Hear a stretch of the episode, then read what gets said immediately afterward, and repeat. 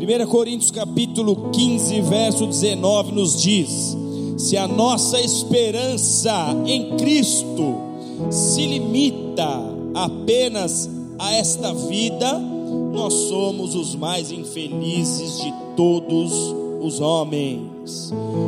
Queridos, Jesus sempre trabalhou para criar em nós um tipo de expectativa quando ele falava com nós, o seu desejo era mexer com o nosso coração, o seu desejo era mexer com o nosso interior e criar uma expectativa. Aqueles que o ouviram pessoalmente, vivenciaram essa verdade, e nós que o ouvimos hoje, por meio do Espírito Santo, também estamos expostos diante do mesmo agir, diante do mesmo trabalhar.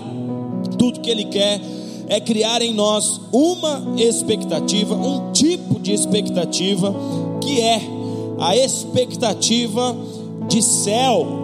Por isso que Paulo está dizendo que se a nossa esperança em Jesus, ela for uma esperança limitada apenas para a nossa história terrena, para aquilo que nós podemos receber de Deus nesta terra, nós seremos os mais infelizes de todos os homens.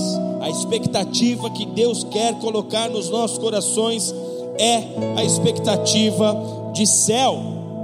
Quando Deus tirou o seu povo do Egito, o povo que estava ali naquela escravidão, esse Egito que na verdade simbolizava o mundo fora de Deus, a vida vivida dissociada e divorciada de Deus, quando Deus tira o seu povo dali, Deus faz esse povo passar por um deserto que nada mais era do que um lugar de transição, onde Deus mudaria o interior daquele povo, os anseios do coração daquele povo que estava acostumado às práticas do Egito um povo que tinha como modelo de fé o que se cultuava no Egito, um povo que tinha como referenciais de vida os próprios egípcios, as próprias autoridades egípcias. Então Deus, no deserto, mudaria o interior daquele povo. Só que, antes de Deus os tirar daquele lugar, antes de Deus os tirar daquele ambiente e levar esse povo para Deus implantou em seus corações uma nova expectativa.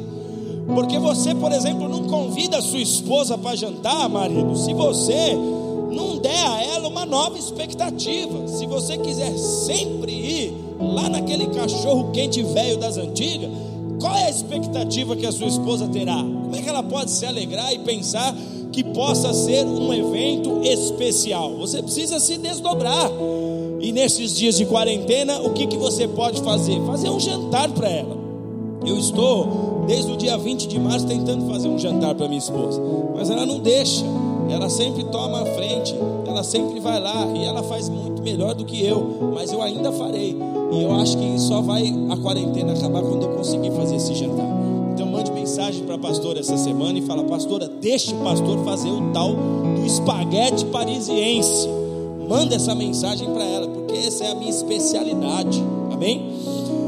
Deus precisou colocar uma expectativa no coração daquele povo, uma nova expectativa, um novo desejo. E qual foi essa expectativa? Foi a expectativa de uma terra, da terra de Canaã, que Deus falou que era uma terra boa, que era uma terra deleitosa, que era uma terra larga, espaçosa. Então, antes de Deus tirá-los do Egito e levá-los a um novo lugar, a um novo, a sua novidade, Deus colocou neles uma expectativa, um lugar de Deus para os seus filhos.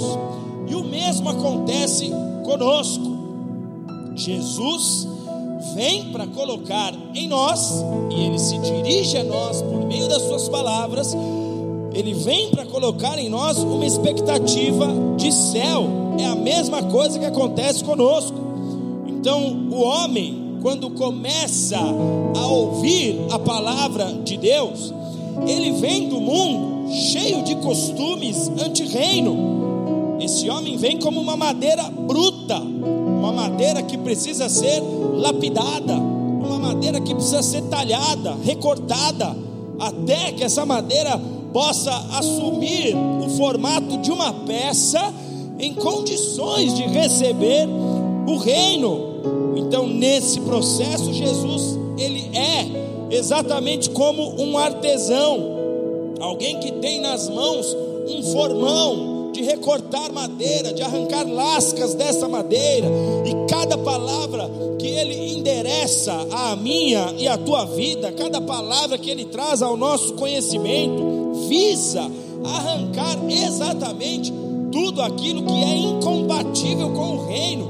Ele precisa talhar, ele precisa cortar, ele precisa bater com o seu martelo, ele precisa tirar aquilo que é anti-reino, aquilo que não se enquadra no padrão daquilo que ele desejou para nós. E assim ele vai modelando essa peça como um perfeito artesão, até que essa peça ela assuma o formato de alguém que deseje o céu. Tudo que ele vai fazendo é para te levar a esse formato, te transformar num homem que deseja o céu. Então, o céu, ele tem que ser o nosso anseio. Essa é a expectativa dele. Enquanto o céu não se tornar o seu anseio, é você quem está frustrando os planos dele. Então, o céu precisa ser o nosso anseio. Segundo diz Filipenses capítulo 3, verso 20 nós somos cidadãos dos céus, nós somos obras das mãos de Deus, amados. Foi Deus quem nos gerou, foi Deus quem nos criou, o que significa que o céu é nossa origem. Jesus nos disse em João, capítulo 14, versículo 2, que ele iria ao Pai preparar para nós um lugar.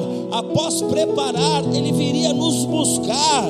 Ou seja, o céu também é o nosso destino. Céu é a nossa origem, céu é o nosso destino. Sendo assim, a expectativa de céu deveria ocupar lugar central entre nossos anseios.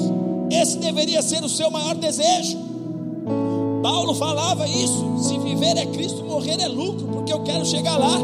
Eu quero ver pessoalmente aquilo que eu conheço hoje, através da tipologia, através de elementos que me revelam o mundo espiritual. Paulo desejava o céu. Muitos homens na Bíblia desejaram o céu. Ao longo da história, esses homens chamavam o céu de a cidade de cima, a cidade do alto. Muitos deles se referiram a esse lugar preparado para nós, como a Jerusalém do Alto ou a Nova Jerusalém. Muitos homens desejaram. Abraão, o patriarca Abraão, foi um destes, amados, que desejou esse lugar. Lá em Hebreus capítulo 11, nós temos ali algumas, algumas revelações da história de Abraão, da vida, uma, uma descrição ampla até da vida, do comportamento de Abraão. Hebreus capítulo 11, verso 8, que nos diz assim: Pela fé, Abraão, sendo chamado para um lugar que haveria de receber por herança, obedeceu e foi, sem nem saber para onde ia. Pela fé, ele peregrinou, não na terra da promessa, ele peregrinou não na terra da promessa como em terra alheia, pois ele espera, ele peregrinou na terra da promessa, perdão, como terra alheia pois ele esperava a cidade que tem fundamentos, da qual Deus é o arquiteto e construtor. Então, Abraão foi um homem, ele e outros homens, Abraão foi um homem que desejava uma pátria que não tinha a ver com pátrias terrenas, que não tinha a ver com as suas cidades de origem, porque se fosse a sua cidade de origem, segundo o verso 15 de Hebreus 11, eles teriam voltado, eles teriam abandonado sua missão e voltado, como quando Jesus deu oportunidade para que alguns fossem embora e Pedro falou: Para onde que eu vou? Eu não, eu não quero, não estou buscando pátria terrena. Abraão não buscava uma pátria terrena, mas o verso 16 diz: Mas desejavam uma pátria excelente, isto é, a pátria celestial. Muitos homens entenderam essa verdade, desejaram essa pátria. A mensagem de Jesus que veio até nós, veio para criar justamente este tipo de desejo, este tipo de anseio. Como diz Hebreus 13, 14: Não temos na terra nenhuma cidade permanente, mas buscamos a que há de vir. Jesus bateu muito nessa tecla, amados. Ele falou sobre esse assunto, por meio de parábolas, por meio de mensagens mais objetivas e diretas, mas ele bateu nessa tecla, igreja, e bateu pelo fato de que na terra haverá frustrações. Jesus já sabia que em algum momento algo iria falhar. Jesus já sabia que algo daria errado em alguma das etapas das nossas histórias nesta terra. Jesus já sabia que mais hora ou menos hora nós nos decepcionaríamos com as expectativas criadas nesta terra, neste mundo. Uma hora o fruto falharia, uma hora o mal viria e bateria em nossa porta. Nós veríamos castelos desmoronando como se tivessem sido feitos de areia.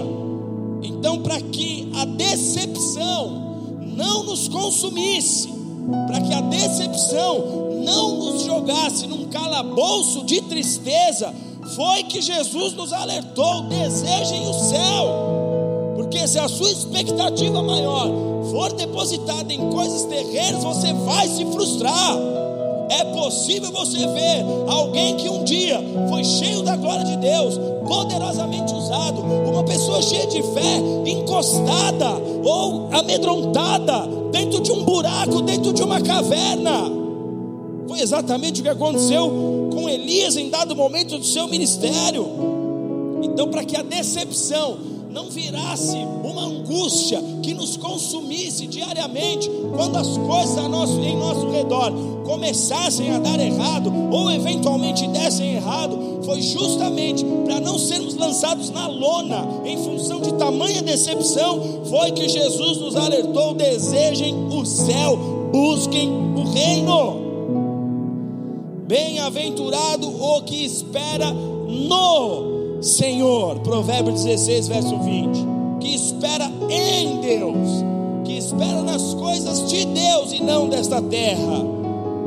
Porque, igreja, se há algo certo nessa nossa história terrena, é o fato de que nós teremos decepções. Alguém um dia vai frustrar a expectativa que você colocou nele. Isso muitas vezes não é bem entendido por muitas pessoas, que às vezes essas decepções acontecem dentro do lar, entre pais e filhos, entre irmãos, entre pessoas. Alguém um dia vai frustrar a expectativa que alguém em algum momento vai falhar com você, vai te deixar. Vai ter um dia que você não vai acordar bem. E vai ter dia que você, mesmo tendo acordado muito bem, você vai ver e vai passar por coisas que você não gostaria de passar. É por isso que Jesus disse: mire o céu, olhe para o céu, crie expectativas nele, olhe somente para Ele. Esse é o plano de Deus para nós. Se tiver alguém aí do seu lado, fala assim para ele: segue o plano. Esse é o plano de Deus para nós. Segue o plano. Quando nós falamos dos planos de Deus, nós temos que entender que o Pai tem um plano para cada indivíduo e tem um plano também de forma coletiva. Falando do plano para o indivíduo, plano pessoal, Deus criou um plano perfeito para cada um de nós. Deus criou um plano excelente para cada um dos seus filhos. Você não é um acaso, você não é uma obra que aconteceu do nada. Deus projetou tua história e junto com a sua vida, junto com essa estrutura corpórea, com essa alma que você carrega, com o espírito que Deus colocou aí dentro de você, que fica adormecido pelo pecado, mas que ressurge quando você se rende a Deus, Deus atrelou a você um plano perfeito, é para cada um dos homens. Só que há um grande obstáculo entre nós e o plano excelente de Deus. E o nome desse obstáculo é livre-arbítrio.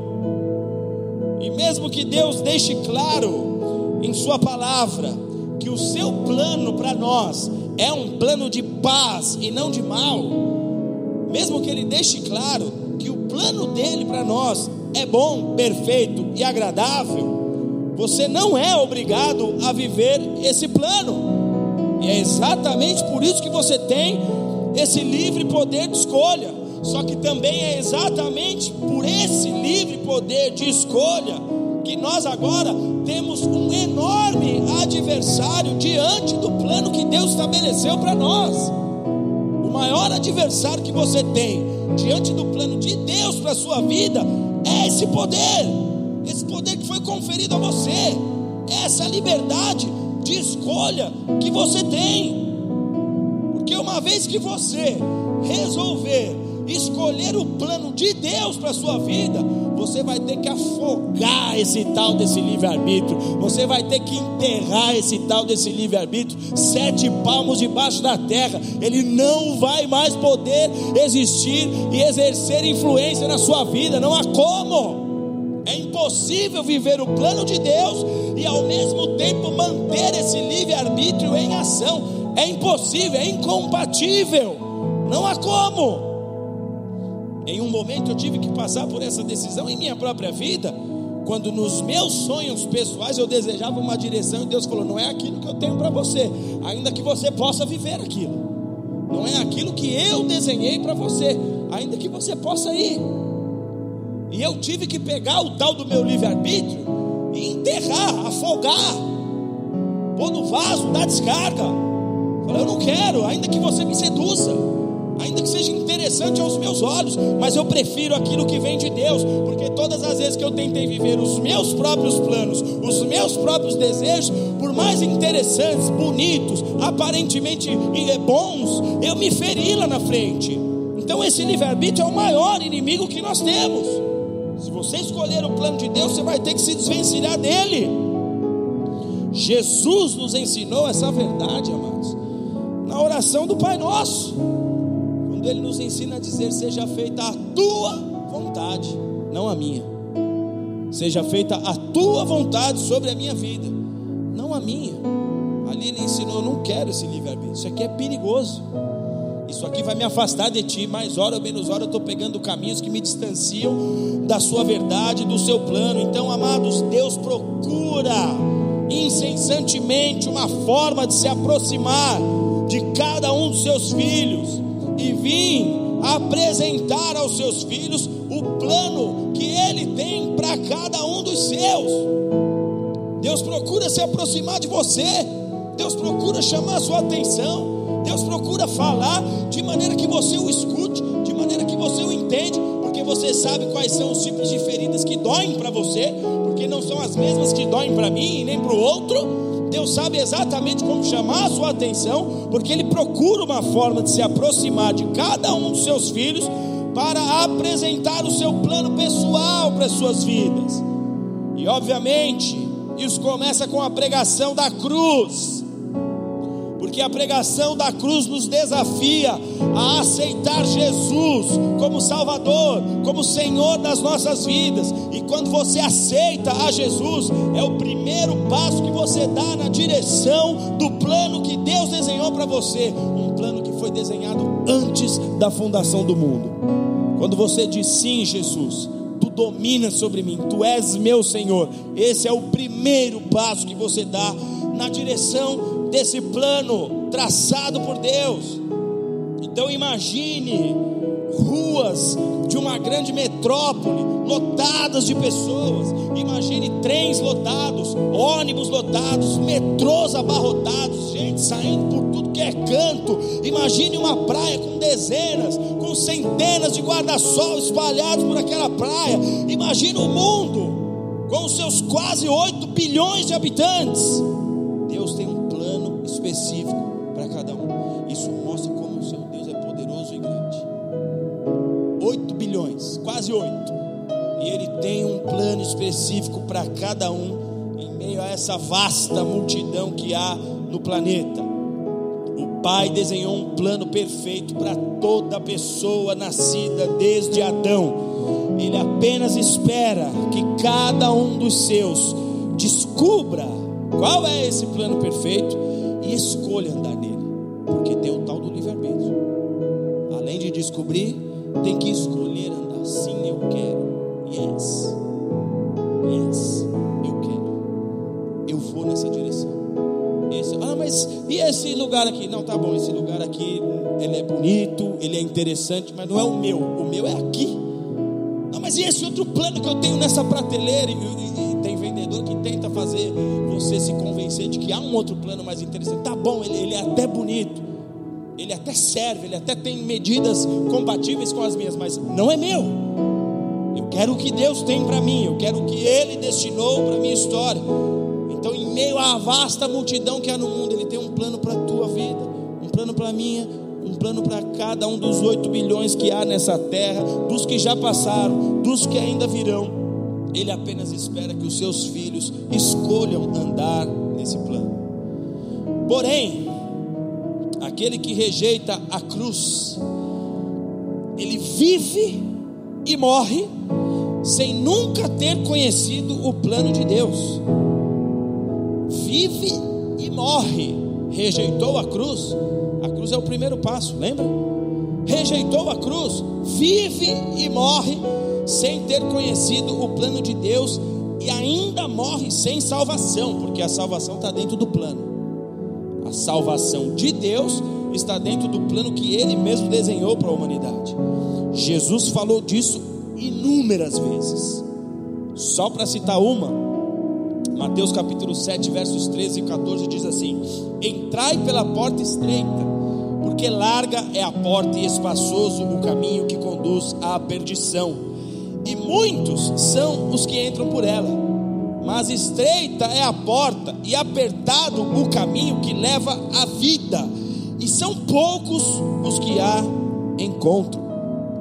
Segundo essa palavra de Jesus, amados, a grande maioria das pessoas acaba as suas vidas sem conhecer os planos dele. Uma pessoa pode viver, pode morrer, pode ir para o inferno sem conhecer Jesus e nem cumprir o plano de Deus para as suas vidas. Agora, isso aqui muda alguma coisa no fato de que Deus tinha um plano para aquelas pessoas? Isso aqui muda algo no fato de que Deus um dia parou para planejar a vida daquele filho, a vida daquela filha, a vida daquele teu parente. Isso aqui muda alguma coisa no fato de que Deus tinha um plano perfeito pessoa? Não muda nada. O que acontece é que simplesmente essa pessoa não descobriu o seu plano, ou melhor, o plano de Deus para ela. Agora, a você que aceita o sacrifício de Cristo na cruz, que aceita dar o primeiro passo, a você que já aceitou o sacrifício de Cristo, você deu o start. É como um botão que foi acionado. Você deu o start em descobrir o restante do plano. Começou ali ao aceitar Jesus. Você deu esse start. E o que, que você precisa saber a partir daqui? A partir daqui, é o Espírito Santo quem te guiará pelas ruas que correspondem ao plano de Deus para a sua vida. É o Espírito Santo que te guiará por todo o caminho que Deus determinou para que você ande por ele. Porque Jesus já subiu aos céus, e se você não entender essa questão da relação do tempo em que Jesus habitava na terra e quando o Espírito veio, escute as minhas duas pregações anteriores, a de domingo e a de quinta-feira passada. O Espírito Santo é quem vai te conduzir nessa jornada. E o que você precisa entender aqui, o Espírito Santo, como a terceira pessoa da Trindade, ele, junto ao Pai, escutou cada detalhe da história que foi determinada a você. O Espírito Santo conhece cada linha escrita ao seu respeito. O Espírito Santo conhece cada página do livro da sua vida, porque ele estava ao lado do Pai. Pai determinou o que você seria, o Espírito estava lá ouvindo. Quando o Pai disse como a sua história seria nessa terra, o Espírito estava lá tomando nota porque ele sabia: vai ter uma hora que eu vou ter que ir para lá, vai ter uma hora que eu vou ter que agir com esse povo, e eu preciso levar essa verdade até eles. Então ele estava lá, ele escutou tudo. Enquanto o pai planejava, ele estava atento a cada detalhe. O Espírito ouviu falar do seu ministério. Pessoa mais adequada para revelar o teu ministério, a tua chamada? Ele, o Espírito Santo de Deus. Ele escutou falar da sua família.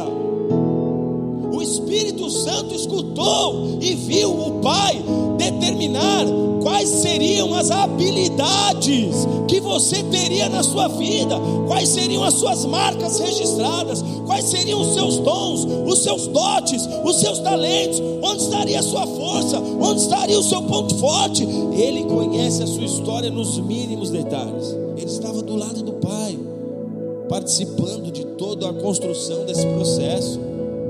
Ele conhece os mínimos detalhes da sua história se o Espírito Santo se desenvolver na sua vida, em você, conforme o desejo do Pai, você vai viver a plenitude de Deus. Você não vai precisar ficar desejando o plano do outro. Você não vai precisar ficar invejando a história da outra pessoa. Você vai viver exatamente a medida completa, a plenitude, a pleroma de Deus para a sua vida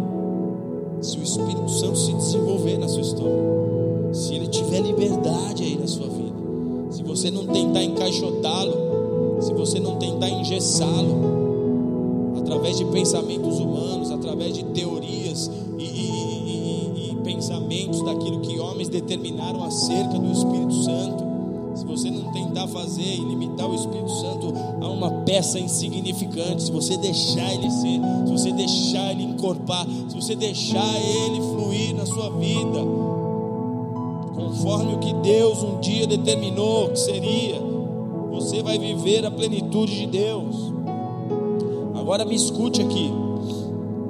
Paulo, o apóstolo, ao falar da importância do Espírito Santo, Olha o que ele nos disse.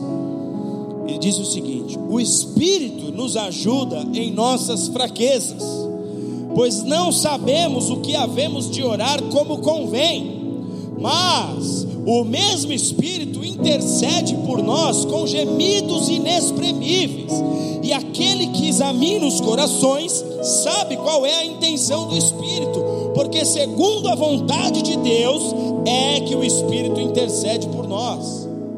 Romanos capítulo 8, versos 26 e 27. Paulo, amados, está nos dizendo aqui que nós não sabemos orar em acordo, em concordância com o plano que Deus determinou para as nossas vidas. Porque se você não conhece esse plano, como é que você vai orar em acordo com ele? Porque se você não conhece o que Deus determinou para a tua história, como é que você vai conseguir orar em perfeição, na exatidão daquilo que Deus determinou para a tua vida. Só que o Espírito Santo conhece. E é aqui que está o segredo. Começar a ficar mais brother, mais amigo, mais próximo do Espírito Santo. Ele conhece. Você não conhece o que Deus determinou para mim. Eu não sei para que, que eu nasci, pastor. Eu achei que eu ia ser a Cinderela. E agora eu me vejo aqui uma Cinderela com elefantias. Isso aí é problema de você não controlar a glutonaria. Para de comer. Ficam três meses naquele shake do Herbalife e você vai ver se você não volta a ser a Cinderela. Ai, pastor, eu não sei para que, que eu nasci. Eu não sei qual é o meu chamado. Eu não sei em que área. Eu não sei o que eu tenho que fazer. Tem dia que eu quero ser um advogado, mas tem outro dia que eu quero ser mecânico. São coisas completamente diferentes. Estou ainda perdido. E tenho 50 anos já, pastor. É um problema. E aí, quando você vai orar sem saber para o que Deus te gerou, como é que você vai conseguir orar em acordo com o plano? Não tem como. Você não estava lá no dia que Deus determinou qual seria a sua história. E na verdade você corre mais risco de orar tudo que Deus não quer para você.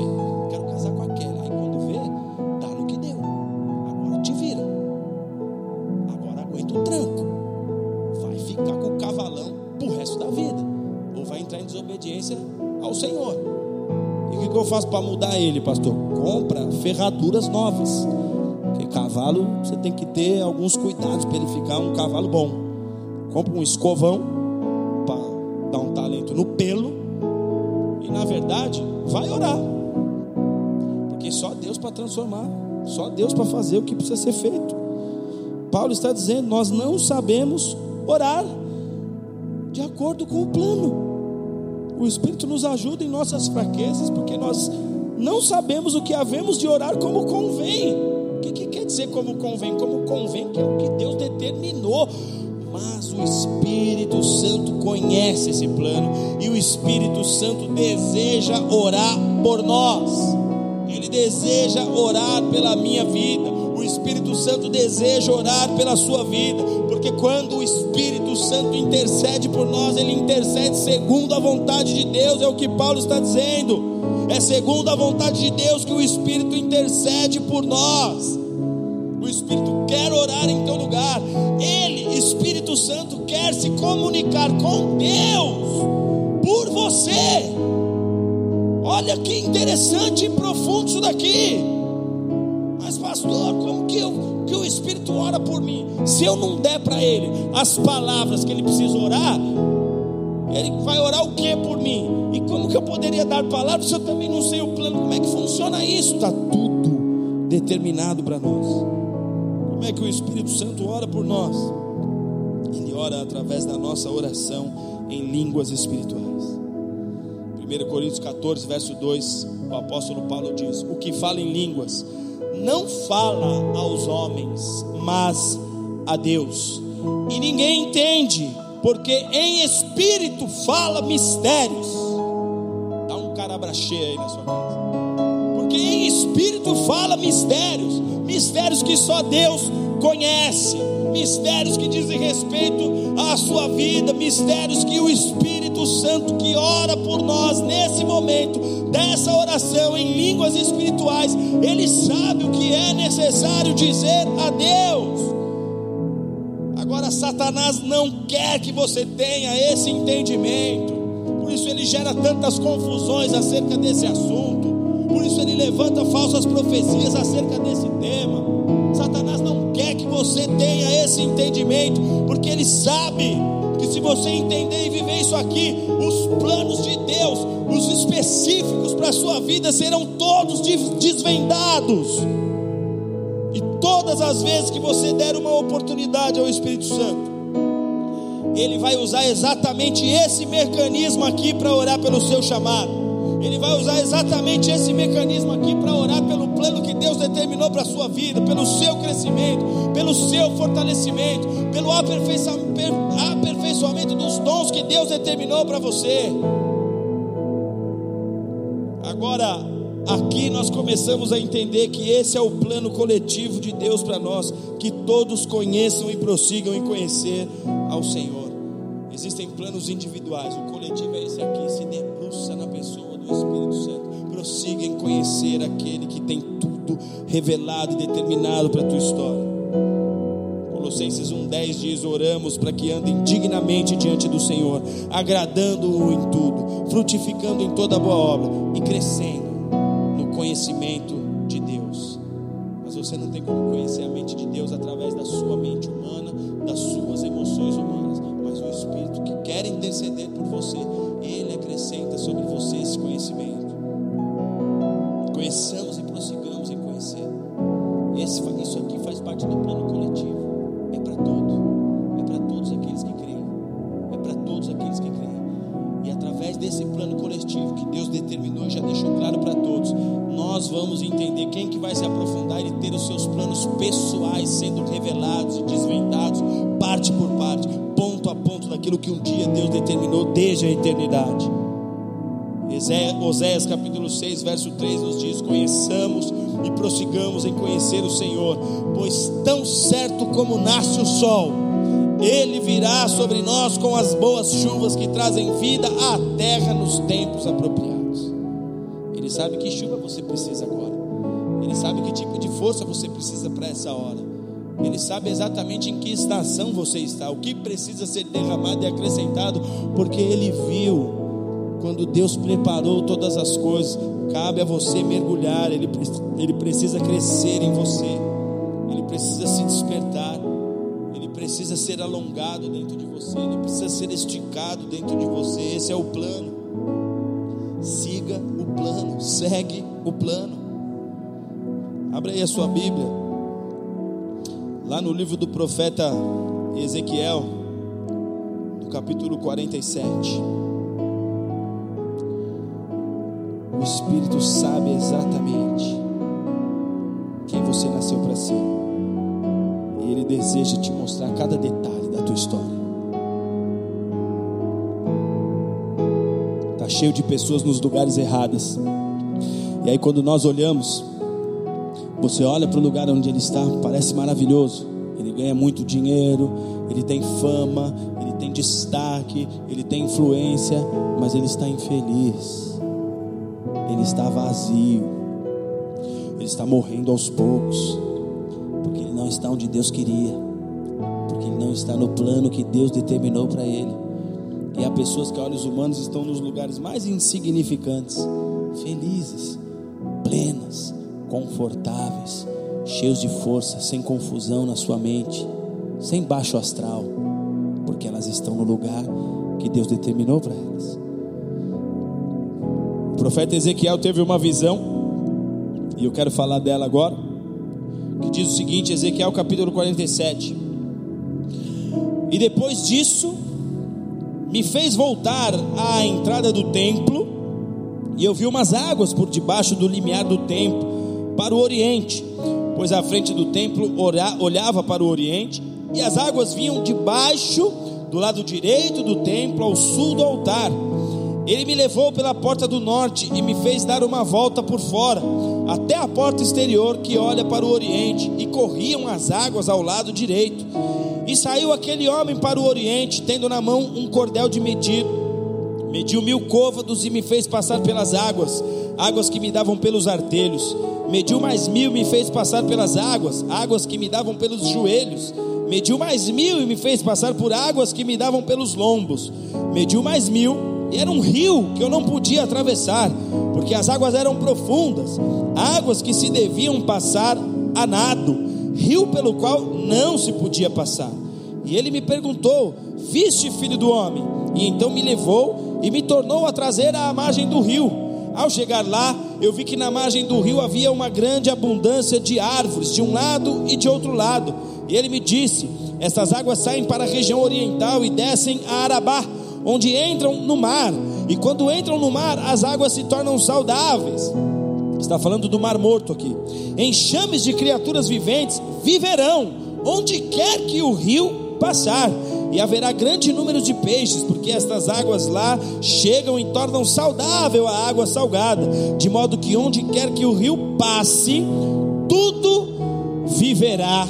Até aqui somente essa é uma palavra que nós temos aqui nas Escrituras, amados, que na verdade trazem para nós um aprofundamento desse tema que nós estamos falando, um aprofundamento da pessoa do Espírito Santo, um aprofundamento sobre exatamente o que Deus tem para nós, que quantidades de liberação de poder Deus tem para nós. Ezequiel, o profeta, ele tem uma visão de um rio, como ele mesmo diz aqui, um rio que fluía do templo, que fluía do altar de Deus, e conforme Ezequiel nos conta aqui no capítulo 47, ele diz que essas águas cresciam. Cada vez que o profeta se movimentava por essas águas, com uma corda de medir, ia andando, e essas águas cresciam em volume, em quantidade.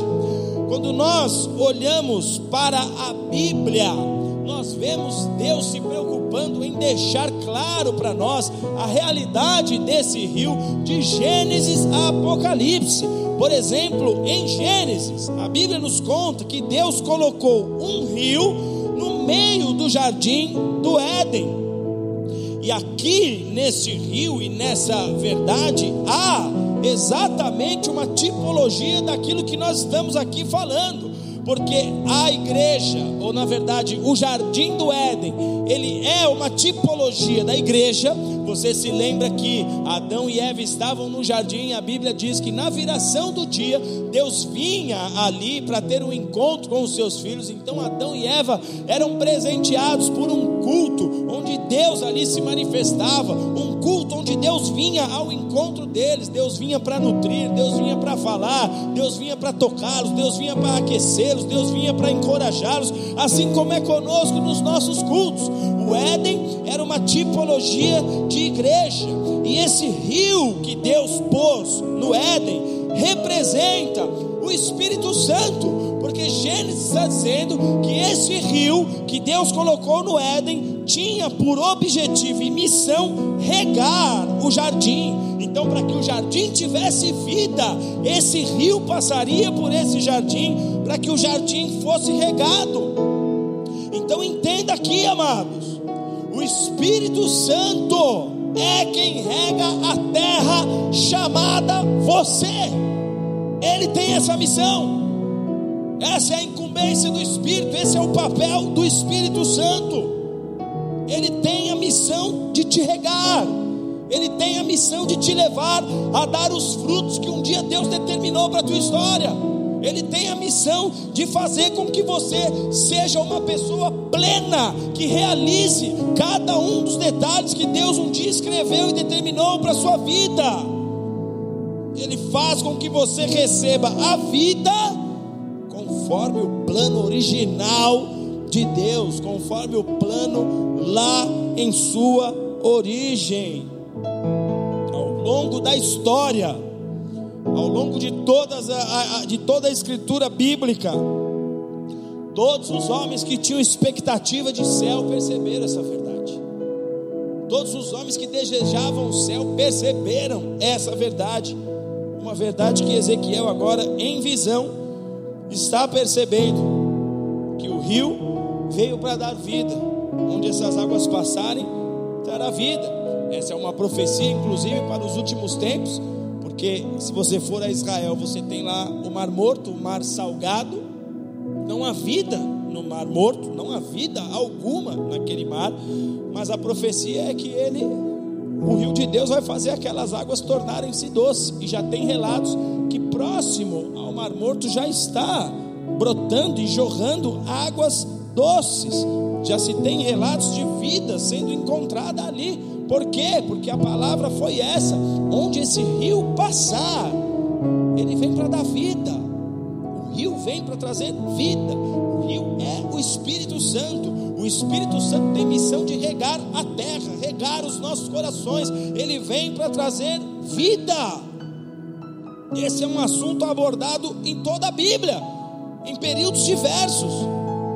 O salmista disse que no Senhor está o manancial da vida. Salmo 36, verso 9: Em ti está o manancial da vida. Um assunto abordado por toda a Bíblia. Jesus pregou sobre essa verdade. Jesus também tratou desse assunto. Ele não deixou de falar das águas, ele não deixou de atrelar às águas o Espírito Santo. Ele também abordou esse tema. Ele pregou para os seus ouvintes. Quando ele disse ser a fonte de água que jorra para a vida, João 4,14. Aquele que beber da água que eu lhe der, nunca mais terá sede. A água que eu lhe der se fará nele uma fonte de água que jorre para a vida eterna. O que vem dele nos supre, o que vem dele fica para a eternidade. O que vem dele são as águas que nos alimentam, são as águas que nos fazem ser exatamente como no plano original. O apóstolo João, ele também, em revelação, viu essas águas. O apóstolo, o apóstolo João foi levado aos céus e ele também viu a relação das águas com o Senhor, com o trono de Deus. Apocalipse 22, verso 1, ele diz: Então me mostrou o rio da água da vida claro como cristal, que procedia do trono de Deus e do Cordeiro. João viu essas águas, águas que dão vida. Elas eram como um cristal de tão puras que elas eram. São águas que lavam, São águas que tiram do nosso interior todo medo. São águas que tiram do nosso interior tudo aquilo que nos leva a sofrer, porque nós estamos buscando nos comparar e mirando as nossas expectativas em histórias que não eram e não são para serem nossas. Mas esse rio vem e supre, esse Espírito vem e dá forma a tudo aquilo que um dia ele viu o Pai falar. Então, por toda a Bíblia, você vai ver falando dessas águas. E essa verdade de que Jesus é essa fonte de águas vivas, ela se confirma inclusive na morte do nosso Senhor, porque a Bíblia diz que Jesus foi furado em seu lado, e quando ele foi furado, o texto nos diz que dali jorrou água. João 19, 34: Ao ser trespassado em seu lado por uma lança, saiu sangue e água saiu água? Para que eu e você entendêssemos. A fonte é o Senhor, a fonte eterna, inesgotável, de águas que purificam, de águas que transformam. O apóstolo João abordou muito esse tema em seus relatos, como nós falamos aqui na visão de Apocalipse e no próprio Evangelho de João, ele nos conta a história uma, ele nos dá um relato de uma palavra de Jesus, João 7, 37 38. Se alguém tem sede, venha a mim e beba. Quem crê em mim, como diz a Escritura, do seu interior fluirão rios de água viva. O que é que Jesus está falando aqui? Do Espírito Santo. Jesus estava falando do Espírito Santo que viria quando ele subisse beber da água que eu der, do seu interior fluirão rios de águas vivas. Nunca mais terá sede. Por que nunca mais terá sede se alguém beber dessa água? Porque você será saciado naquilo que é a sua história, naquilo que é o plano de Deus para você. Você não vai sentir necessidade de tomar gole de águas de outras fontes. Quem crê em mim, vem e beba. Do seu interior fluirão rios de águas vivas. Ele está falando do da plenitude do Espírito Santo em nós. Está falando de um derramar pleno de Deus sobre as nossas vidas. Algo que aconteceria de forma contínua e crescente, como o profeta viu, porque essas águas iam crescendo, era um fluir contínuo. A própria palavra em Gênesis diz que o rio se dividia em quatro, porque tamanha era o volume dessas águas e o alcance que essas águas deveriam ter, elas deveriam passar por terras específicas. Está citado ali na Bíblia as terras que o rio de Gênesis deveria passar, mas era uma representatividade do todo, das nações, da minha e da sua vida. O que, que nós temos que entender aqui, amados? É que há um rio, um rio que flui de Deus, um rio que flui do Senhor, um rio que tem um fluxo contínuo, são águas que não cessam Ninguém pode pôr pedra na fonte de Deus. O diabo consegue pôr pedras em nós. Mas essas águas não cessam, não têm fim. Ninguém pode impedi-las de fluir. Um rio que é crescente, um rio cujo volume das águas só aumenta. Um fluxo contínuo, águas que não cessam, águas que na verdade aumentam em seu volume. Águas que na verdade aumentam em sua potência. É o poder do Espírito Santo. É ilimitado. O profeta nos traz como ponto central aqui em sua visão que esse rio aumentará. Que esse rio aumentará de volume e de tamanho. Um pequeno fio d'água ele vê num primeiro momento, mas que depois se transforma numa torrente, porque ela vem de uma fonte que não cessa. Então, o profeta ele chama a nossa atenção aqui nesse texto exatamente para essa elevação do nível das águas. O texto diz que num primeiro momento ele mediu mil côvados, que é mais ou menos 500 metros, e ele consegue ver águas que davam nos tornozelos, ele mede mais mil côvados, e ele consegue ver agora as águas na altura dos joelhos, ele mede mais mil côvados, e agora ele consegue ver essas águas na altura da região lombar, nos lombos, ele mede mais mil côvados, e agora ele percebe que eram águas profundas, que era um rio profundo, era uma quantidade de águas absurda, um rio que se deveria atravessar a nado, já não tinha mais como ficar andando por ele. E a pergunta que eu te faço aqui é: em que nível dessas águas você se encontra? Em que nível desse entendimento você está nesse exato momento da sua vida?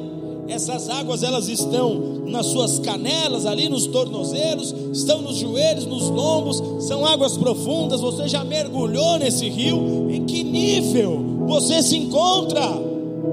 Porque é exatamente de acordo com o nível em que você está, é que você terá, é que será a proporção das revelações do plano de Deus para a sua vida. Quanto mais no raso você estiver, menos você conhece daquilo que Deus tem para a sua história. Quanto mais profundo for o seu mergulho, mais você saberá quem você é por detrás dessa capa de carne. Em que nível você está? De acordo com o nível, é a proporção do entendimento desses planos. As águas, quando nós estamos com águas nos tornozelos, quando nós buscamos esse entendimento, nós temos que saber que tem mergulhos que são fáceis, que são essas águas nos tornozelos. As águas nos tornozelos, você não precisa de muito esforço para entender certas coisas. Você sabe, por exemplo, que Davi matou um Golias. Ótimo. Você conhece algumas histórias bíblicas? São mergulhos fáceis de se ter, são relacionamentos com as águas fáceis de se ter. E quando as águas estão nos tornozelos, você é uma pessoa que ainda tem mobilidade. Você vai para onde você quiser. Então, aqui nesse nível, você escolhe. Se você crê no Espírito Santo em suas liberações, você escolhe. Se você crê nos dons proféticos, aqui nesse nível, você consegue decidir onde você fica no rio. Você escolhe se você crê no dom de línguas ou se para você é o que você já ouviu dizer que esses dons cessaram. Você escolhe, você ainda domina a sua própria vida, você ainda domina a sua própria fé, você ainda domina certas questões do seu relacionamento com Deus. Aqui nesse nível, você conhece do plano coletivo de Deus, porque nesse nível você sabe e aprende sobre pecado, neste nível você sabe e aprende sobre graça, temas que são comuns a todos os que começam a se relacionar com a fé, mas aqui você não conhece o seu plano pessoal. Aqui você não conhece o que Deus determinou para você. Não teria como Deus escrever uma Bíblia para cada um. Não teria como Deus mandar imprimir uma Bíblia para cada história. Para que você descubra a sua história pessoal e o plano pessoal de Deus para você, você precisa de mergulhos mais fundos. Você vai precisar se envolver mais com essas águas. Quando as águas estão nos artelhos, já são já representa uma medida mais profunda. Artelhos é joelhos. Você já mudou, você já não é mais uma pessoa que está na bordinha. Você aceitou ir um pouquinho mais para dentro desse rio. Você já vive alguns níveis de obediência maiores. Você é um cristão que ora, porque tem cristão que não ora, não é mesmo? Você é um cristão que ora, você é um cristão que jejua. Você aprendeu a colocar joelhos no chão, água nos joelhos. Já é mais difícil você se mover, mas com as águas nos joelhos você ainda consegue se mover para onde você quiser. Só que se você quiser maiores revelações, existem mergulhos que serão mais difíceis. Se você quiser maiores revelações, haverá de se ter uma busca mais profunda.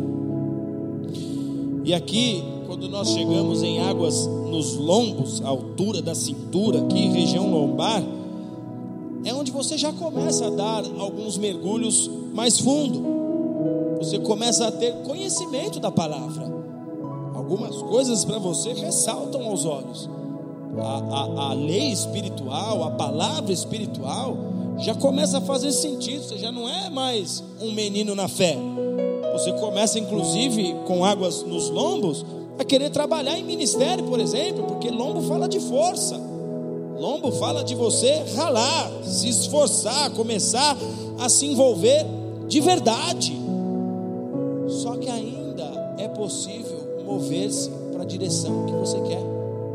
Quantas pessoas que você já viu um dia servindo a Deus de verdade, mas que hoje estão afastadas? Eu conheci pessoas que cresceram do meu lado, que pregavam a palavra, mas que hoje já não estão mais em Jesus, que hoje estão no mundo vivendo como se nunca tivessem conhecido o Senhor. Sabe por que aconteceu? Porque existem, existe um outro nível, existe uma outra realidade. E as pessoas que conseguem se desviar da fé são pessoas que chegaram até esse ponto. Elas saíram das águas nos tornozelos, elas saíram das águas nos joelhos, elas chegaram com as águas nos lombos, elas serviram, elas foram, elas foram ao ministério, se tornaram até mesmo pastores, se tornaram até mesmo servos de Deus. Mas com águas nos lombos você ainda consegue se mover. É mais difícil, é mais difícil, mas ainda você consegue se mover. Agora, o outro nível que profeta viu era um nível de águas tão profundas que não havia maneira de você dominar-se a si mesmo. Você deveria se lançar nas águas e nadar. Você já nadou num ambiente onde você não tinha controle? Eu já passei por isso algumas vezes. Algumas vezes. Tanto em alto mar quanto em rio. E não gosto de nadar em rio até hoje. Porque parece que no rio tem alguém puxando seu sempre parece que tem um jacaré lá com a boca aberta para pegar você. No mar eu me sinto muito mais em casa. Acho que porque se o grande peixe me engolir, se a obra há de se concluir, Deus espere e eu vou continuar na missão, como já aconteceu por pelo menos umas três oportunidades comigo, de eu quase ir mesmo, o vinagre, no mar. O profeta está vendo um nível mais profundo no rio, está vendo águas mais profundas, e essas águas profundas são a realidade reservada para aqueles que não querem mais mover-se por si mesmo. Águas profundas são pessoas que agora querem ser totalmente, totalmente conduzidas pelo Espírito Santo. Totalmente. E pastor, como é que eu sei se a minha escolha é ser totalmente conduzida pelo Espírito Santo? Jesus falou sobre isso. Ele disse assim, Mateus 16, 24: Se alguém quiser vir após mim, negue-se a si mesmo, tome a sua cruz e me siga, pois quem quiser salvar a sua vida, a perderá. Até o lombo você ainda quer salvar a sua vida. Ah, eu não vou me envolver tanto, porque ainda tem umas coisas para me fazer, para eu fazer, ainda tem umas coisas para eu realizar. Eu não vou me envolver tanto. Ou eu até me envolvo, mas eu também toco certos projetos aqui sem deixar que Deus domine tudo. Eu não quero dar tudo para Deus, eu não quero dar 100% para que Deus domine. Então Jesus está dizendo assim: se alguém quiser vir após mim, me seguir, ser meu discípulo, negue-se a si, negue o seu plano pessoal, negue a sua história, negue o seu livre-arbítrio, tome a sua cruz e me siga. O que é a cruz?